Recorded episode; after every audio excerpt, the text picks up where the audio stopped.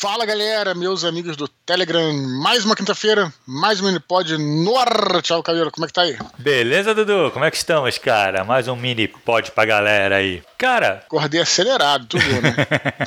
Queria te falar, cara, tu tinha um agradecimento especial pra fazer pro Mariano, cara. Pois é, cara, olha só que interessante, cara. Tem um canal no YouTube que eu, inclusive, sou assinante, assisto lá, que é um canal chamado Viagens na História. É um canal muito interessante de um cara chamado, ele chama Mariano Bícego, é, e ele é um guia, de, guia, guia turístico, né, que faz essas viagens históricas, né. E eu até tô querendo trazer ele aqui no canal, Thiago, para ele falar um pouco sobre a experiência dele, mas me parece que, foi, que é isso, que ele é um guia turístico é, que leva a galera para ver é, sítios da Segunda Guerra Mundial, ele tem um, um, roteiro que é só pela Itália, tudo, é muito interessante. Pô, legal, Só que, olha só, Thiago, que bacana, é, essa época de pandemia, né, o turismo parou por um sim, tempo, né, agora sim, tá retornando, sim. Né, e teve uma galera, uma galera que resolveu ir pro YouTube e trazer conteúdo, né, mostrar o que, que pode falar, o que, que sabe, o que, que sabe sobre o assunto e tal. E o Mariano foi um, foi um desses caras, né? Pelo que eu entendi. Ele coloca no, os vídeos no canal dele, ele fala lá é, sobre o lugar que ele vai levar no final, tal, a galera. Mas antes, né, ele fala sobre todo o contexto é, daquele, daquele local. Então conta, tem vídeos de 20 minutos, 25 minutos, que contam um episódio da Segunda Guerra Mundial, um ataque. Ele é mais focado nas, nas grandes guerras, mas também Sim. tem coisas mais antigas também das guerras napoleônicas e tal. Então é interessante que é um canal que tem muito, mas muito conteúdo mesmo, né? E aí eu tava lá no canal e ele acabou fazendo uma, uma recomendação do Santo Guerreiro Roma Invicta. E eu já era fã do canal, então quero agradecer que legal, ao Mariano. É, muito maneiro, né, cara? Ele fez uma recomendação lá do livro. Quero agradecer aqui ao Mariano. E eu vou fazer o máximo, Thiago, que eu puder para trazer ele aqui pra gente fazer um áudio aí de 15, 20 minutos, aquele, aquele, aquele estilão que eu faço, entrevistando a pessoa, né? Pra saber um Sim. pouquinho. Ele é pô, ele sabe de história demais, né? Sabe muito de história, tem muito conteúdo. E, cara, eu sinto que as pessoas hoje em dia, é, assim, tem nada contra é, YouTube, pelo contrário, assim, eu acho um barato, mas tem muito canal sem conteúdo, Thiago, sabe? Exato. Então, quando você. Não é, cara? Então, é. que tá, é mais a forma do que o conteúdo. Então, quando você encontra uma coisa que tem, que é repleta, recheada de conteúdo, pô, você acha um barato, entendeu, cara? Sim, que é o caso do legal, canal cara. dele. Pô, fiquei curioso, é Viagens na História, é isso? Viagens na História, muito legal. Que vale legal, vou procurar, cara. Puta, eu achei irado, cara. Uma das coisas que eu gosto de viajar é exatamente por isso, né? Normalmente isso, eu viajo isso. muito mais pela história do lugar do que por qualquer outra Sim. coisa, assim. Não, e vou te falar, e não é assim, não fica aquele vídeo jabá, você tá entendendo? Uhum. É, fala um vídeo é, com um contexto histórico lá e não fica nada, nada forçado. Inclusive, tem vários vídeos que ele nem cita sítios arqueológicos, nem sítios históricos. Uhum. Ele traz muito, muitos vídeos de, é, de listas, né? Ah, os melhores filmes de guerra da Netflix. Eu já aumentei minha, minha lista, minha, minha wishlist da Amazon, da Netflix. Então, traz muito conteúdo. Então é legal. é bacana, assim, tá bom? Então legal, a gente legal. queria fazer um agradecimento especial a ele e vamos agradecer aqui a todos que nos ajudarem, né, com a divulgação, né? A gente já fez Exato. aqui o, agradecimento nominal pro Juan, pro Lucas Gabriel, que é o administrador lá da comunidade Jovem Nerd. Agora eu tô falando pro Mariano. Então todos que nos ajudarem, a gente vai agradecer nominalmente aqui no nosso canal para incentivar a galera a continuar divulgando, publicando, né, e nas redes o link para que a gente possa fazer o nosso canal crescer, né, Thiago? Exatamente, né, cara? Isso é, isso é muito legal mesmo, essa campanha aí, né, cara? Da galera, pô, divulga o, o, o link, cara, aqui do canal. Porque, meu, a gente uhum. vai já já chegar aos 10 mil. Dudu, acho que Espero já, tá, que já estamos, estamos crescendo bem, né, cara? O que é muito legal. Até o, até o final do ano acho que a gente consegue. É, já. cara. Pô, a gente tá aí, cara, não é nada, não é nada. É aquele negócio que a gente sempre fala, né, Edu? Vai devagarzinho, mas tu só vê o número aumentando, né, bicho? Então, Sim, cara. Pô, até pouco tempo atrás tava 7.500, cara. Estamos hoje com 8.200, 8.200 e alguma coisa. Pô, já é, é né, cara? Devagar é... se vai ao longe. se liga, Dudu. Pessoal, lembrando o pessoal, quando enviar o e-mail pro Eduardo, o e-mail é eduardospor.gmail.com. Você Isso. envia o e-mail fazendo comentário sobre o que você quiser, na verdade, né? Sim, Mas sobre a gente comentou aqui, sobre algum áudio que o Dudu comentou tal, tirando alguma dúvida de escrita também, esteja livre uhum. para perguntar o que você quiser. Só que é interessante que vocês coloquem no subject do e-mail alguma indicação que é pro Telegram. Escreve Isso. lá, cara, entre parênteses Telegram, só pro Dudu saber que é pra cá. Cara, assim, eu já recebi alguns e-mails, né, é. de pessoas perguntando sobre sobre escrita e tal. E galera, se vocês não, assim, não é.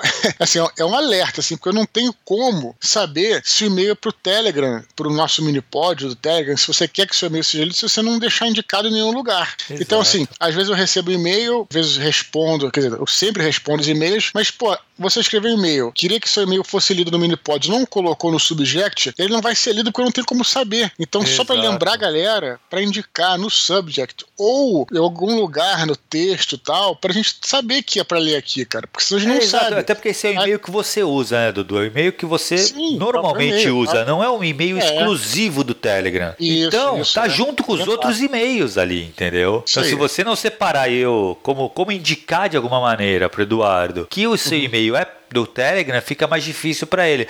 O que acaba o que acontece, talvez ele te responda, só que, poxa, se, se, tô, se você queria ser lido aqui com a gente, pra gente trocar uma ideia, conversar sobre o seu e-mail, não vai acontecer. Então indica, não é bem mal. simples, né? E não é, não é, exato. A gente, não, a gente não tá boicotando ninguém. Não tá castigando não ninguém, né, cara? Ninguém aqui é, como é que é paranormal, psionico, não dá pra saber. Beleza. Tá bom, galera? É, lembrar disso. Lembrar também, Dudu, que os e-mails são, às vezes, né, cara, quando, quando tu pega o um e-mail, tu edita Sim. ele, mas assim, a edição que o Dudu faz, ela tem com um objetivo muito claro, que é, uma, é reduzir o tamanho do e-mail para ficar mais viável, para a gente trazer mais e-mails para serem lidos no Minipod e para dar dinamismo também, né, cara, para ser uma coisa mais orgânica aqui. Então, assim, Isso. o Dudu corta tudo que for de gordura do e-mail, ele vai manter basicamente o que for importante para nós nossa discussão aqui. Sim, é um pequeno aviso protocolar que a gente faz de tempos em tempos, uhum. eventualmente, para usar eventualmente numa palavra certa, né?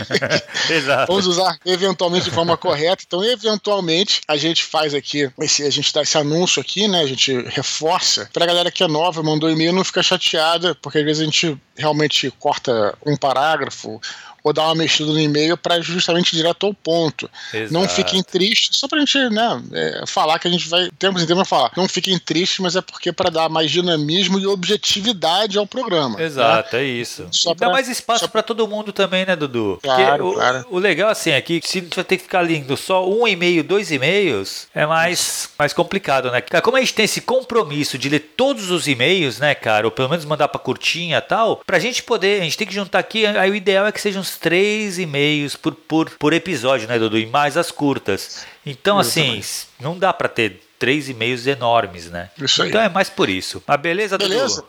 Então vamos, vamos lá. e-mails, cara. Primeiro e-mail de hoje é do Caio Almeida. Ele fala assim, ó. Olá, Eduardo e Thiago, tudo certo? Tudo.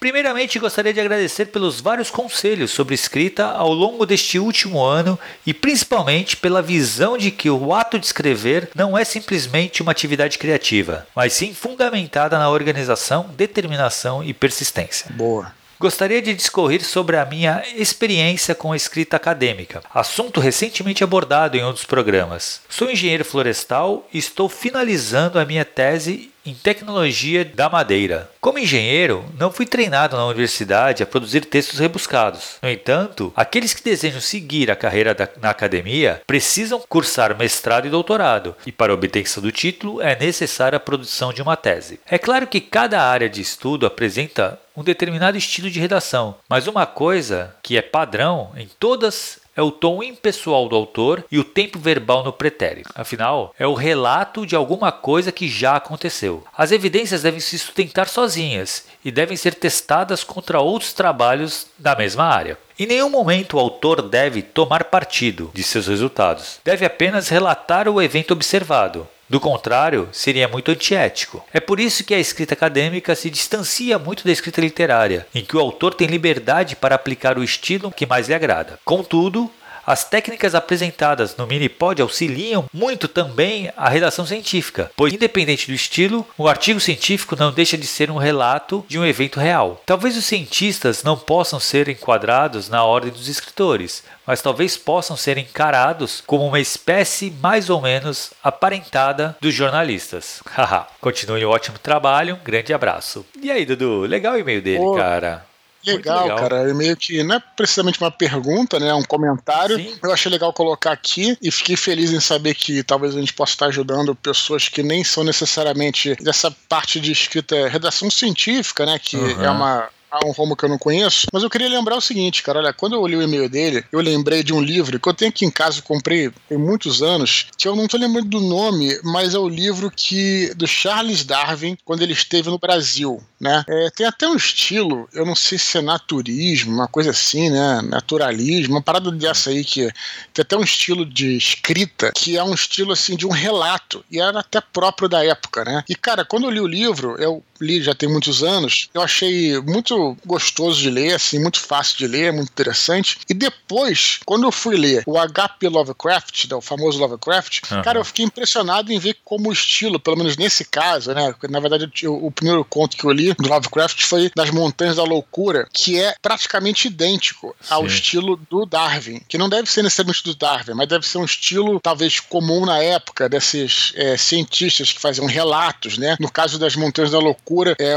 os personagens são cientistas que, não Sim. vou dar nenhum spoiler, etc., que vão pra Antártida e aí encontram lá, é, eles vão para fazer pesquisas científicas e tal. Então é impressionante como é que o Lovecraft emula, talvez, né? Não sei, esse estilo aí. Então, só queria dizer o seguinte, pô, eu não sei, é, por que, que também não pode ter é, beleza no, na redação científica, sabe? Eu Sim. fico pensando sobre isso também, né? É, vale a pena, talvez, é, enfim, quem deseja, né, ter uma, é, um texto um pouquinho mais.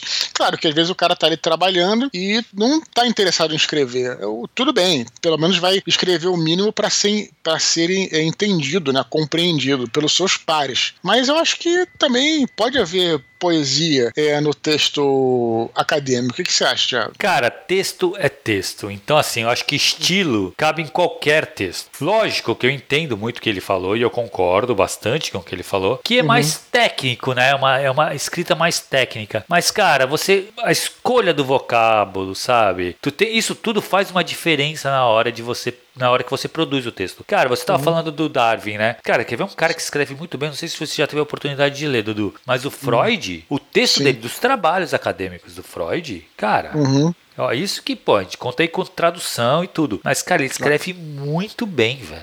Muito bem. Sim. Tanto é que eu não acho o Freud difícil de ler. Uhum. E ele, ó, a teoria dele é complexa, né, cara? E eu, eu não li muita coisa também, não, mas assim, o texto dele é muito fluido, cara. Que nem ele falou, ele falou que assim, ah, tu tem que ter um texto rebuscado. Não necessariamente. Você pode. Uhum. Eu acho que pelo contrário, sabe? Você é, tem que tentar escrever de uma forma simples, né? Eu acho que rebuscado, eu acho que eu entendi de outra forma. Eu acho que ele não usou a palavra certa, posso estar errado. Eu acho que com, com rebuscado, eu acho que ele não queria dizer assim, necessariamente muito trabalhado, mas um texto, é, vamos dizer assim, é um pouco mais. Direcionado. Com uma estética. Não, com uma estética é, mais bela, talvez. Não necessariamente um texto que seja rebuscado. Eu entendi outra outra coisa. Quer dizer, ah, tá. ter, acho, que ele quis, acho que ele quis dizer que seria um texto mais elaborado. Acho que ele talvez tenha uhum. falado nesse sentido. Ah, eu tá, acho. É. é eu então, acho. o que eu, o que eu, assim, eu acho que assim, o texto de, de texto acadêmico, o ideal é que ele, ele vamos pensar, vai. Lógico, ele tem muito característico. Você, quando você está lendo um texto acadêmico, você percebe que é um texto acadêmico. Isso é, é, muito claro. Mas acho que a escolha das palavras, ou a maneira que você dá ritmo para as frases, tal, tamanho de frase, não deixar nada muito longo, eu acho que uhum. ajuda ajuda a realmente até entender aquele texto. Uhum. Então, assim, eu cheguei a ler muita coisa de letras, né, e tal. Cara, tu vai pegar, tinha alguns caras, o, o Cândido, por exemplo, que era uhum. da, da USP, eu acho que ele escreve difícil. Entendeu? Uhum. Que, pô, não dá pra entender o que ele escreve. Dá, mas requer mais atenção. Ele usa frases longas, entendeu? Sim. Mas assim, eu acho que isso de você usar frases curtas e direto, uhum. sabe?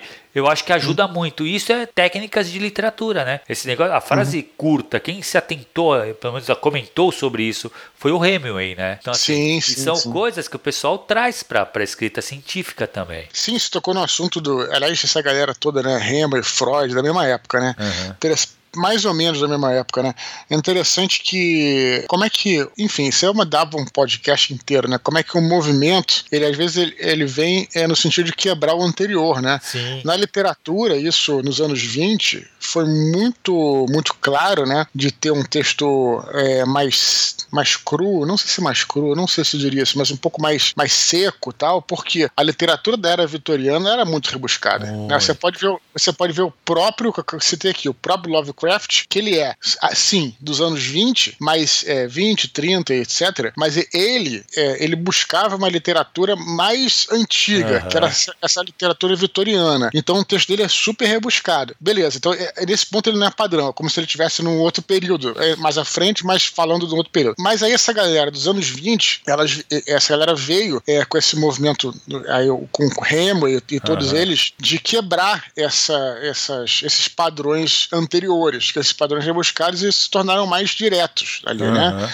Enfim, isso aí não é literatura. Aí você vai falar da, de arte, tem o, o cubismo, Tudo, né? claro, né? É. A pintura tal, é, a próprio, próprio realismo ali que tinha antes foi quebrado pelo, pelo cubismo e por outras, né? Que é, é, interessante, né? A gente até discutir isso, como é que, é, como é que funcionava a cabeça, é, enfim, como é que era a questão psicológica por trás da produção dessa arte. Sim. Não é só o que você vê ali, né? O que, que eles estavam querendo dizer. Né? É, enfim, é uma conversa bem, bem é, né, interessante. É bem interessante né? mesmo, né, cara? Isso é, é uma coisa que seria legal a gente conversar um eu não sei nem como se encaixaria se seria história da arte, se história. Isso é, é, é, legal a gente ver como e como isso perdura depois também, né, Dudu? E aí, como vai ter Sim. outros movimentos futuramente que vão tentar quebrar isso que já foi quebrado uhum. e assim vai. Isso avança, né? Eu acho, Sim. sinceramente, eu, em, principalmente em escrita acadêmica, eu acho que quanto mais simples e direto você for, Sim. melhor. Por quê? Porque a princípio, beleza, você vai ser lido pelos seus pares. Então, assim, Sim. já leve em consideração que aquele jargão da, da, sua, da sua profissão vai estar tá ali e o pessoal vai entender. Mas, cara, e se uhum. um leigo pegar? Entendeu? Eu Sim. acho interessante ele entender qual a sua tese, o que, que você quis provar ali, o que, que você uhum. quis demonstrar ali. Então, eu acho uhum. interessante, o quanto mais acessível for o teu texto, melhor. Perfeito. Beleza. Só queria fazer um comentário, já que nosso, nosso canal é, também fala um pouquinho de viagens. Você falou do é. Freud. Quero fazer um comentário que o Pedro Catapan, amigo meu psicólogo, que já esteve aqui no canal, uhum. acho que umas duas vezes, né? E já teve no Desconstruindo e tal, amigão meu, psicólogo. Eu tive com ele, eu viajei com ele para a Alemanha e a gente esteve juntos também na Áustria,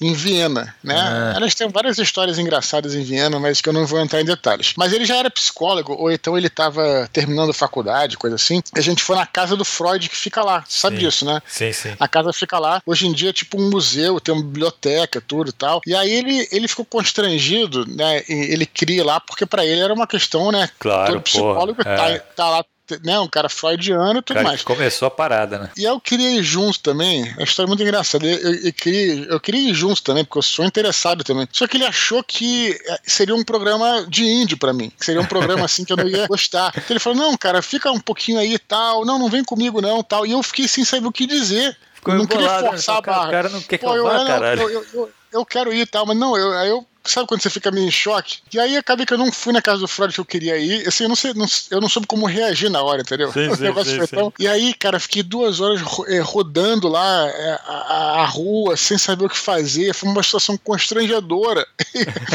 eu querendo na casa do Freud, tentando, mas sabe quando na hora você fica sem saber, sabe, sabe sem saída?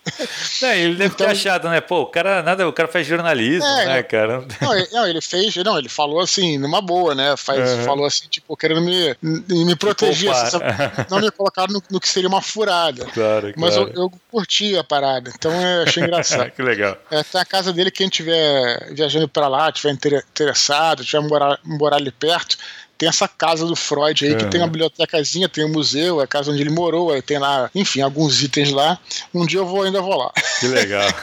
Beleza, Dudu. Vamos pro próximo e-mail, cara. O próximo e-mail é do Emerson Silva. Ele fala assim, ó: "Saudações Eduardo e Thiago. Tudo bem com vocês? Sou muito fã do Robert E. Howard e me inspiro bastante nele quando escrevo. Acho incrível como o autor utilizou a narrativa dos contos para construir um cenário tão rico e com narrativas envolventes, sem necessariamente ter romances para apresentar a era iboriana ao público. Gostaria de saber se vocês conhecem outros autores que, assim como Howard, conseguiram usufruir da versatilidade dos contos para estruturar grandes universos. Sei que Lovecraft atingiu o mesmo feito no terror, mas gostaria de buscar outras referências de autores que tiveram o mesmo resultado. Obrigado pela atenção, um abraço a todos. E aí, Dudu? Temos o New Gamer, né, que você gosta muito dele nos contos, né, Thiago? Sim, sim, sim. Gosto é. bastante do New Gamer. O New Gamer, Thiago, ele, ele na verdade tem vários universos ali. Tem o universo do Sandman, né? Tem o universo, tem, é, o universo do, dos deuses americanos, né? E ele também tem gente que no teu caso, por exemplo, prefere ele como contista, né, Thiago, do que como romancista, né? Sim. O Neil Gaiman. Ele tem vários, vários universos que, que, foram, que foram criados por ele, tanto nos quadrinhos como nos próprios contos, né, Thiago? Então, o Neil Gaiman, cara, eu gosto bastante da parte de contos e dos quadrinhos. Uhum. Meu problema com ele é o romance, Dudu. Meu sim, único sim. problema com ele é o romance. Mas eu acho uhum. assim,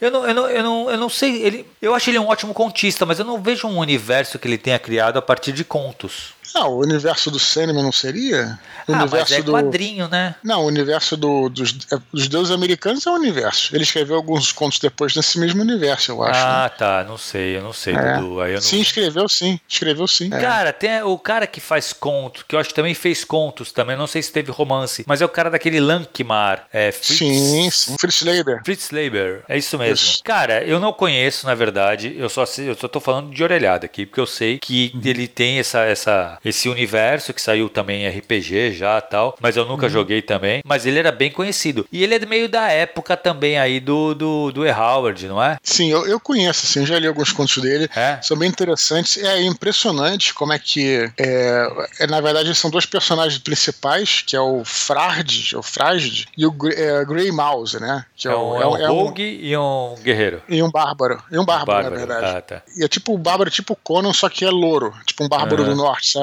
E é interessante como é que, assim, nos contos do Fritz Leiber sobre eles, é, o nome do mundo é, é Nehrum, né? Ah. E a cidade de Lankmar é uma cidade importante que virou até complemento, suplemento de D&D. Por quê? Porque ela realmente parece com os mundos de D&D, não é coincidência. Foi uma das inspirações lá do, do Gary Gygax, do Dave Arneson, uhum. para criar o, o, alguns mundos de campanha. E é impressionante quando você lê esse, esse, esse, universo, esses contos aí do, do Fritz Leiber, eles realmente parecem com os mundos de D&D. Eu, eu digo assim, porque é, a gente às vezes usa, por exemplo, um Senhor dos Anéis para exemplificar o que é, um, que é, o, que é o Dungeons and Dragons. Só que você vê que no, na maioria do, dos mundos de campanha do D&D, é, eles são diferentes da Terra-média. Você tá entendendo? Exato. A Terra-média é um lugar assim, eu já falei isso até em alguns podcasts, é um lugar mais soturno, sobretudo na Terceira é. Era, sabe? É, inclusive, é, é, até difícil de jogar RPG na Terra-média, é, porque assim, você não tem muita cidade, sabe? aí Exato. É, é complicado. É, no caso da a, a, cidade de Lankmar parece uma Waterdeep, né? Uma cidade que tem tudo, tem é, guildas de ladrões, tem é, clãs de feiticeiros, tá entendendo? Tem, é, nesse conto, inclusive, que eu li, que eu não tô lembrando o nome agora, é sobre uma. É, tem tipo uma, uma, companhia, uma companhia de teatro, né? É, itinerante. E, é porra, tem uma que tem magia, o outro que tem. que joga facas e tal. E aí os heróis se metem numa confusão com eles ali. É bem interessante, bem coisa assim de grupo de RPG, histórias, uma histórias uhum. todas curtas de RPG que você pode usar para suas aventuras, né? Isso só na fantasia, né? Agora, realmente, é, essa galera né, dos dos pulps dos anos 20, 30, foi a galera que iniciou esse conceito, eu diria, de universo compartilhado, né? Sim. Porque o próprio, né, o próprio Lovecraft depois deixou que as pessoas, mesmo em sua era, né, mesmo quando estava vivo, mesmo vivo escre é. escrevessem coisas inspiradas no que ele escrevia, né? E aí isso acabou criando um universo compartilhado. Eu acho que na época eles nem tinham tanta consciência disso, exatamente da maneira como a gente tem hoje, né? Universos compartilhados. Exato. Mas espontaneamente eles foram criando isso. E hoje em dia é uma coisa, né, que é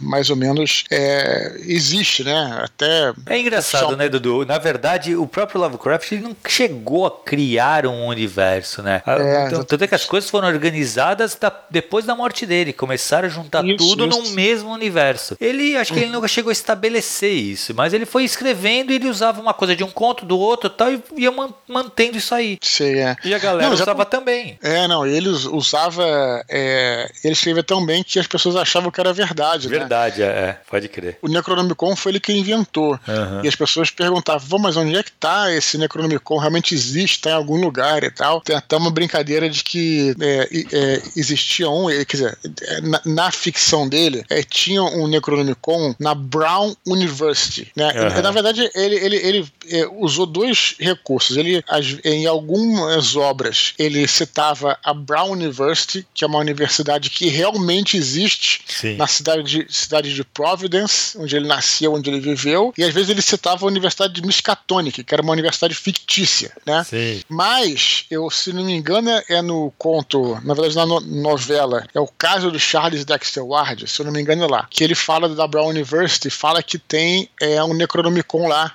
né? Então, e a Universe existe. E aí começou a ter uma época uma brincadeira, porque a. Como é que é o nome dela? Emma Thompson, não? Ela é. Como é que é o nome? É a menina que faz a, a, a garota do Harry Potter, na, a Hermione.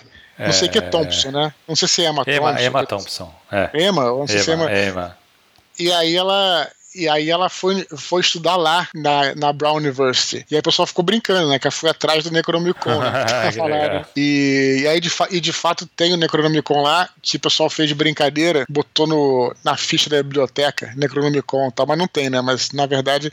Então é interessante isso. E aí ele criou esses universos compartilhados aí, que depois foram compartilhados. Hoje em dia a gente é uma coisa mais ou menos comum, né? Já, isso já é, se expandiu é, para. Não, e tem outra coisa, né, do que eu penso assim, tem essa coisa do, do conto, né, cara? Como era mais comum também, por causa, do, por causa da publicação, que uhum. era feita em revista, né? Exatamente. Então acho que, acho, que, acho que isso facilitava também muita coisa do conto. Uhum. Mas assim, hoje continua sendo muito comum conto também. A gente tava falando, no último podcast a gente tava falando, né, do cara que tinha lá o, o 140, 14 páginas, e a gente falou, meu, é um conto, cara, fecha a tua história aí claro, entrega. Claro. E, cara, eu acho que conta é uma ótima maneira de você criar um universo também. Você não precisa. Claro. Essa coisa, a galera pensa que, puta, para você criar um universo, você precisa fazer uma trilogia, tipo Senhor dos Anéis. Que aí você vai hum. criar o seu universo todo. Cara, não necessariamente. Você pode criar no mesmo universo fazer vários contos, diversos contos. Não, e às vezes mais e menos, né, também. Porque aí voltando pro, pro Robert Howard, né? Ele não criou. Isso é interessante também. A gente já falou bastante de Howard, né, a gente conhece bem, né, Thiago? Uhum. E aí ele não criou é, é, todos os detalhes do universo dele. E curioso que ele próprio, aí eu não sei se era, se, se era zoeira, se era é, um, um, estilo excêntrico ou se era maluquice da cabeça dele. Ele é, dizer que ele mesmo não sabia o que tinha acontecido com Conan em algum momento. Quer dizer, pô, em tese ele deveria saber, né? Eu deveria é poder lógico. inventar, já que ele foi o criador. Mas ele falava isso. Curioso, né, Thiago? Tipo assim, ele falava que, não, eu mesmo não sei que fim levou o Conan depois de certo momento e tal. E ele escrevia à medida que as histórias vinham. Era como se alguém estivesse contando aquelas histórias, uhum. resolvia contar, ele, ele escrevia, né? Enfim, é uma figura bastante interessante aí. A gente tem um. Lembrar que a gente tem um, um só sobre a área boreana, maneiríssimo, inclusive com Muito legal. audiodramas. Aproveitar, Thiago, então vou até, até dizer, vou até colocar o link aqui é, embaixo no descritivo pra galera escutar que vale a pena. Legal, legal. Beleza? Show de bola. Vamos lá então, cara, do último e-mail de hoje, cara, antes das curtinhas, do Etnan Souza, de Jijoca de Jericoacoara, no Ceará. Ele Vamos fala lá. assim: Olá, Expor, olá, cabelo. Muito feliz em escrever para vocês. Sou grato pelo grupo no grau superlativo absoluto sintético. Parabéns. Muito bom. Gostaria de comentar o áudio sobre o tamanho dos capítulos. Concordo que ele deve ter início, meio e fim definidos. Para mim, o capítulo é a marcação de um pequeno ciclo e não seria, afinal, coerente encerrá-lo de maneira brusca. No entanto, tenho uma dúvida quanto aos flashbacks e histórias paralelas. Sabe-se que os capítulos devem ter amarrações entre si. Porém, algumas séries de TV apresentam episódios que têm uma história super fechada, de um para o outro, não linkando, por vezes, com a história principal. Não falo das obras antológicas, que declaradamente não têm capítulos coesos. Minha pergunta é: quando se trata de flashbacks e histórias paralelas, como trabalhar para que eles não se desviem da história principal? Eles podem realmente provocar isso? Cordialmente, abraços e livros. Muito bom, Thiago. Olha só, é aquela coisa, né? É, teoria prática. Uhum. Você vai dar sua opinião aí, eu vou dar minha opinião prática do que eu geralmente faço. Eu entendo uhum. a coisa da seguinte maneira: para mim, as histórias paralelas, os flashbacks só têm sentido na minha opinião, aí cada um não sei como é que é tecnicamente, você vai dizer e tal, elas só faz, fazem sentido quando elas acrescentam a história principal, né? Então, assim, quando ajuda a construir a história principal, pode ser construir enredo, ou mesmo que às vezes não tem nada a ver com enredo, mas que ajude realmente a, a construir é, o personagem, a, uhum. ajudar a reforçar a personalidade dele, para as pessoas entenderem quem é o personagem, como é que ele age, né? É, eu usei muito isso no próprio Batalha do Apocalipse e é interessante que é, os flashbacks eles, eles vêm sempre que os personagens estão falando sobre um assunto e beleza, então vamos entender como é que foi essa situação. Aí, é, como o primeiro flashback é lá da Babilônia, uhum. e aí é quando o Ablon Fala com a Shamira, a gente se conheceu tal lugar e tal, e aí comenta, e aí volta no tempo para mostrar como é que eles se conheceram. Depois é, a questão que aparece com Apolion e tal, então sempre pra, eu uso, sempre para mostrar. Eu tenho esse estilo, que eu já falei até, acho que aqui em áudios, talvez nem tenha sido no, no Miripod, eu tenho esse estilo de, é, de que tudo que eu escrevo tem que fazer sentido para a história, tem que acrescentar a história. Enfim, mas aí acho que cada um faz como quer. Pelo menos para mim é assim. Se você é, então, Dudu, na verdade, mais... cara, eu acho que é exatamente o que tu falou. Não tem. Se você colocar um flashback pelo flashback, se ele não tiver contando ou ajudando a você a narrar a história principal, não tem por uhum. que o flashback tá lá. Ele tem que ser cortado da história. Uhum. Entendeu? É, é, é aquela coisa assim. Tem coisas que. que é a mesma coisa com histórias paralelas. Tá? A gente tá falando de flashback, que a gente uhum. dá. A gente, o flashback, ele, ele, ele realmente ele é usado normalmente para isso, né, cara? Ou para você apresentar uma faceta do personagem, para Uhum. justificar uhum. as ações dele e tal, ou para você realmente passar uma informação pro, pro, pro leitor do porquê que uhum. aquilo tá acontecendo. Então, assim, o é. flashback muitas vezes é usado para isso, uhum. mas as histórias paralelas, não, uhum. né? Uhum. Mas as histórias paralelas, elas precisam também estar linkadas com o, com, com o objetivo principal da trama, porque senão ela vai ser apenas isso, uma história paralela, que não tem porque tá ali. Escreve isso outra história. A não ser, ah, não, mas essa história eu vou mostrar o porquê que o protagonista é tão ciumento. Aí beleza, então ó, tá servindo para alguma coisa. Ela tá servindo para você caracterizar esse protagonista. Então assim, é isso que você vai ter que ver. Se essas histórias paralelas ou flashbacks, se elas servem à história principal ou aos personagens. Que é isso que tem que é, ser feito. Sabe que você estava falando de Neil, de Gaiman e eu insisto que é, Os Deuses Americanos foi um dos melhores livros que eu li. Nossa, né? É, é para mim, assim, né? É, claro. Particularmente. Mas assim, tem uma parada que agora tem tudo a ver com o que você falou aí, que o, que o Ethan é, citou que o Deus Americanos tem vários capítulos, não sei se todos, agora eu não lembro, que ele começa com um texto em itálico, falando sobre a história de um Deus chegando nos Estados Unidos, né? Ele, uhum. Uma coisa bem mitológica, bem fantástica e tal. Cara, eu não aguentava aqueles textos. Primeiro porque eram em quem sou para criticar New Gamer, né, galera? Assim, só, na verdade, só dando um, sei lá, só fazendo uma análise do que uma crítica. Mas assim, então o texto era escrito em itálico, que já é uma parada que eu acho. Que eu, eu não gosto de itálico, eu só gosto de itálico para quando frisar alguma palavra. Para detalhes. Texto né? É. longo, escrito em itálico, me cansa, particularmente, mas tudo bem. Mas além disso, não acrescentava. Eu não tô dizendo que é ruim, Thiago. Para mim, eu não curti, uhum. porque eu tenho essa cabeça de que tudo tem que ajudar ao roteiro caminhar, entendeu? Sim. Mas, de novo, insisto que isso é uma maneira que eu vejo a parada. O New Gamer fez diferente. Quem sou eu para criticar, entendeu, cara? Mais ou menos é a minha maneira de, de ver a coisa, sabe? Então, é, eu, eu me lembro que eu, nessa parte, assim, essas esses textos curtos na entrada de cada capítulo eu passava direto porque realmente não, não me interessava, eu queria ver a história caminhando, né? Sim, é, então. Enfim, Pra mas... mim, o meu problema com Deus dos Americanos é isso, cara. Eu acho que a história não caminha. Uhum. Eu acho ele muito lento, cara, muito lento. E, não sei, é, pode ser, claro. É, é, às vezes eu, não foi na época, a época que, que eu tentei. Se bem que eu tentei ler umas ah, duas ou três vezes já, viu? Você não gostou, e tudo bem é, se não gostar é, também, né, é, cara? Também, Por favor. Cara. Né? Mas não, mas assim, sabe qual é o problema? Tem tudo pra eu gostar, uhum. sabe? É isso que eu falo. Tem, o universo que ele criou ali, eu acho animal. Essa Sim. parada dos deuses, eu não vou dar spoiler aqui, mas os uhum. deuses modernos contra os deuses antigos, porra, é uma coisa muito legal. É, mas, os conceitos né, deles Exato, são... cara, é uhum. animal. O, o universo é muito bom. Só que uhum. não me pegou no texto, cara. E é o que eu, que eu te falo, eu gosto muito do New Gaiman no conto. Sim, é, só queria, já que você falou New Gaiman, eu só queria recomendar um, um, um, conto, que aí acho que a gente concorda, Thiago. Vamos aqui focar no que a gente concorda, que é o, o Estudo Esmeralda. Esmeralda, maravilhoso. Maravilhoso. Né? Talvez o melhor conto dele, cara, na minha opinião, assim. É um conto que eu já li muitas vezes. Já trabalhei ele na faculdade. É, é muito vale, bom, cara. Vale falar, porque tem tudo a ver com o que a gente falou aqui no programa. Primeiro que é um, que é um conto, segundo uhum. que é o New Gaiman, e terceiro que é Lovecraft, né? É, Lovecraft e, e, e, e Sherlock Holmes. E Sherlock Holmes, cara, animal, é bom Sim. demais.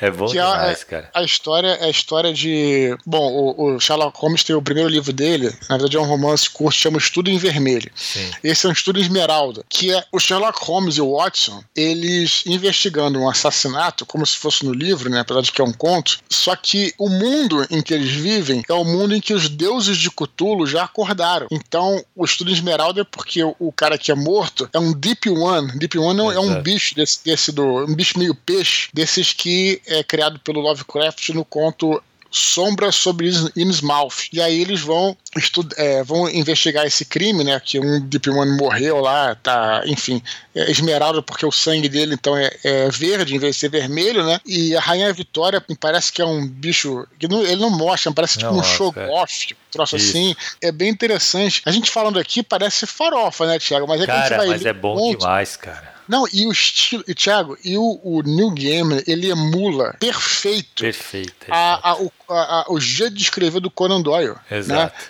É inacreditável, assim, é realmente muito bom. Procure aí o, o conto. Não, vale muito, muito a pena, de verdade. Assim, é um dos melhores contos que eu já li, assim. Eu acho é. demais, demais. É, eu do New Game aqui, eu acho que é o melhor que eu já li, com certeza. Eu vou lembrar qual livro depois é, é, que, que, que tá esse conto, vale a pena comprar. Muito bom mesmo.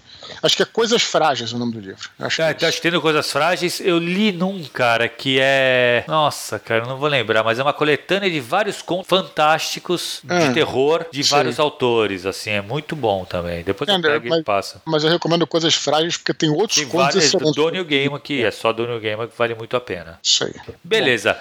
Eu acho que a gente respondeu. Vamos para as curtinhas, Dudu. Vamos lá. Nosso amigo Caleb Souza diz que adora construir mapas e garante que essa prática o ajuda a escrever suas histórias. Ele pergunta o que achamos disso e aproveita para indicar o perfil Midsum no Instagram, um cartógrafo. Timothy J. Gonzalez compartilha seus processos de ilustração e criação de mapas. Ah, que legal, cara. É um bagulho que eu curto bastante. Eu achei irado, cara. Cartografia de fantasia, assim. Muito, cara. Porra, tem aquela. Tem uma cartógrafa famosa que trabalhou no DD, na, na TSR, que é Karen Winston, um negócio assim, que fez os, os, os, livros de, de mapa do Dragonlance, do Forgotten. Eu achava um troço assim, assim, bizarro de maravilhoso o negócio. É, é cara, impressionante. Eu lembro que eu tinha um livro que eu perdi, velho, que hum. era sobre a cartografia da Terra-média. Não, eu sei. Eu acho que é essa mesma mulher que fazia. Cara, é. era lindo, cara. Eu não sei onde diabos foi parar esse livro. Eu Caramba, devo ter emprestado para alguém e sumiu, cara. É, é foda. É, não, é foda. Lindo, lindo livro, cara cara. E putz, era muito bem descrito os mapas.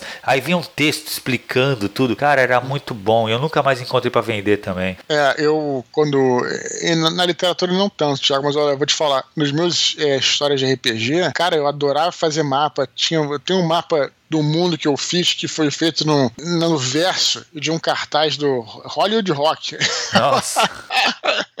era bizarro, tudo mal feito, desenho mal pra cacete, mas o mapa era maneiro, cara. A galera gostava porque tinha uma personalidade o negócio. Sim, claro, claro. Eu acho que realmente ajuda mesmo, né? Você tá eu acho.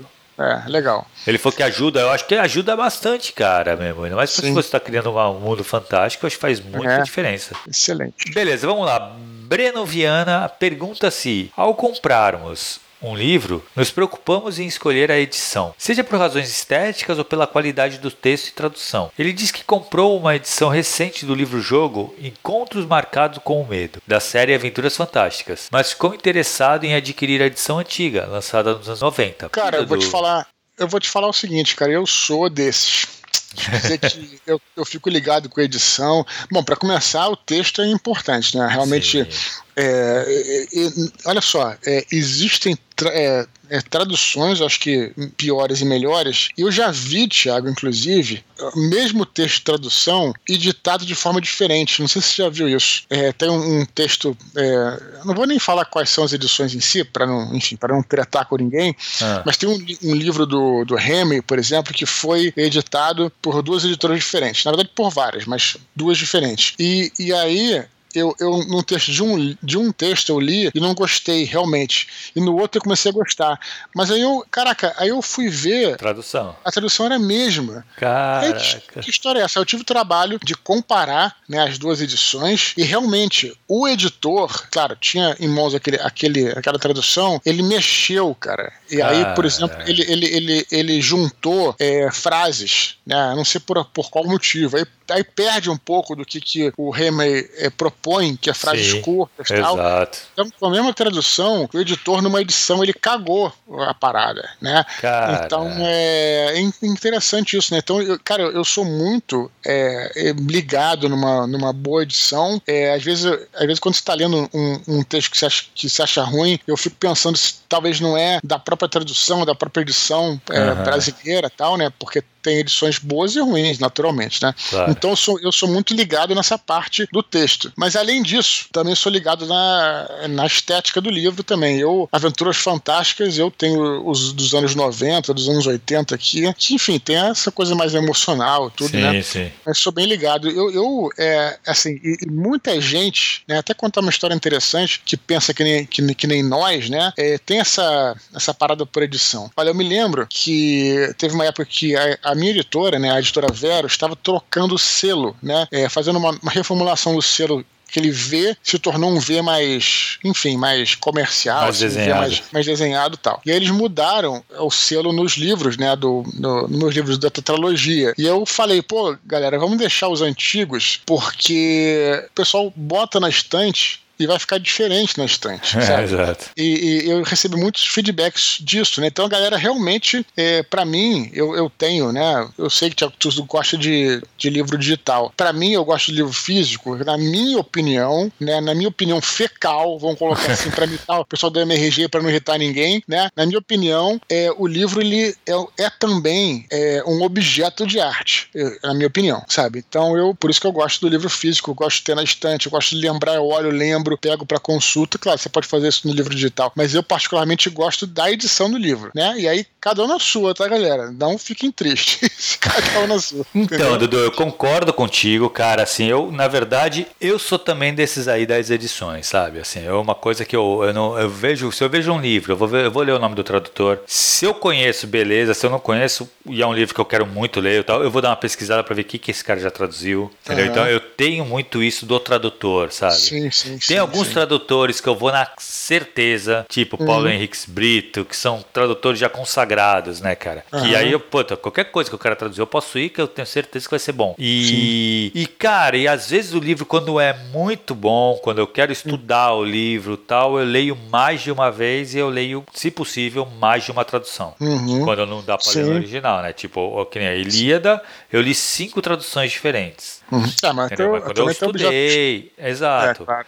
E aí eu acho que isso mostra para deixou muito claro que a tradução faz toda a diferença. Uhum. Então, agora da parte estética, Dudu, eu vou te falar, eu não sei, eu gosto também assim de ter um bagulho e tal, mas eu sempre fui muito mais tranquilo em relação a isso.